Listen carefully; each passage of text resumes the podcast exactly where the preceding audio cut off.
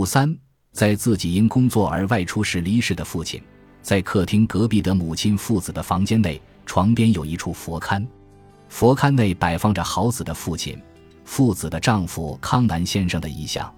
康南先生生前是个心系家庭的人，在好子生下孩子后，他分外高兴，把疼爱孙子当成了自己的使命。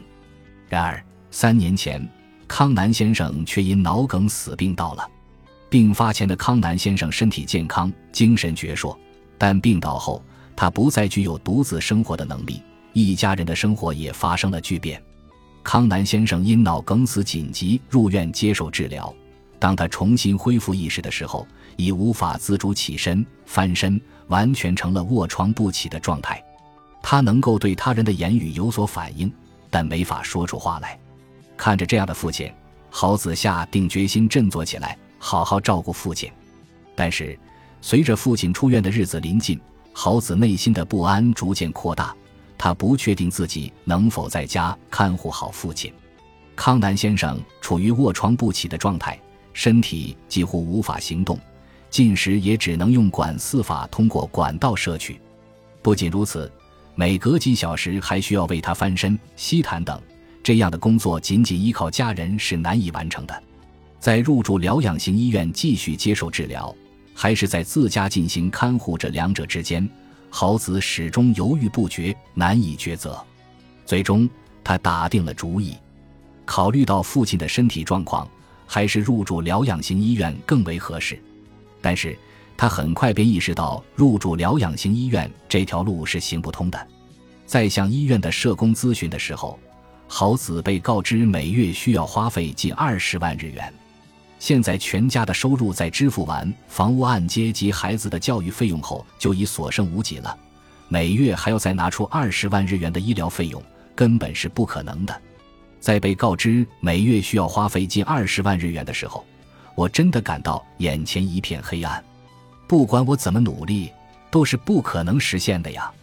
而且也不知道父亲的状况什么时候能有所好转，不知道他到底需要住多久的院。如果有个预期的恢复时间的话，还能坚持着想办法支付费用。但是以父亲当时的状况，需要的看护是没有尽头的。因为不知道这笔支出究竟需要承担多久，所以没法选择让父亲入住疗养型医院。我也下定了决心，让父亲在他最爱的家中接受看护。为了在自家看护父亲，豪子租借了看护用床，并学习了吸痰的方法，做了各种看护的准备工作。朝田看护援助中心的看护援助专员频繁地拜访田中家，制定计划。将上门看护等各种服务结合起来，并引入了紧急时候的通知体系，做了周全的准备。终于，康南先生迎来了出院的日子。他回到了自己的家。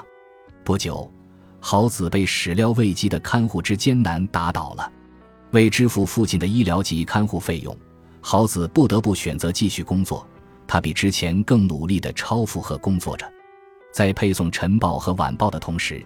日间还要看护父亲，并且在深夜还要继续打工。在自己白天外出的时候，患有痴呆症的母亲与卧床不起的父亲就得独自在家。于是，豪子为了充分利用父母睡觉的时间，决定开始在夜间工作。当他因配送晨报及晚报不在家的时候，上门看护的护工会各来一小时进行看护。但是，即便如此，一天中还是会有几个小时，父母是独自在家的。如果我辞去工作的话，一家人的日子可能都过不下去了。我还有孩子，真的不想看到这种情况发生。我努力一点的话，总能有办法解决的。我也想好好努力工作呀，但当时的状况真的很艰难。我没想到会是这般艰难。当时的豪子几乎没法好好睡觉。在体力上和心理上都已濒临崩溃的边缘，就在这样的生活持续了近一个月的时候，发生了一件事。那天，豪子和往常一样，正做着配送晚报的准备工作。我去去就回哦，豪子边说着，边查看父亲康南先生的情况。只见他与往常一样，表情安稳地躺着。但是，在他开始配送后不久，手机铃声响起，您父亲好像发病了。赶快回家来吧！收到护工的通知后，豪子急急忙忙地赶回家中，但为时已晚，眼前的父亲已停止了呼吸。我出门的时候，父亲还好好的，和往常一样，所以我才安心的离开。未曾想回到家来，父亲竟已冰凉。豪子的眼中溢出大颗大颗的泪珠，他表示，一想到父亲的死就自责不已。豪子至今难忘这样一个场景。在他因居家看护还是入住机构而烦恼的时候，他向父亲询问道：“你想回家吗？”父亲重重地点了点头。在建造两代人共住的房屋之时，父亲就比谁都想和孙子和家人住在一起，享受与家人共度的时光。直到生命的最后一刻，父亲都待在自己家中，他会因此而欣慰的吧？这个问题始终徘徊在豪子的心中，但已经永远无法得到解答。本集播放完毕，感谢您的收听，喜欢请订阅加关注。主页有更多精彩内容。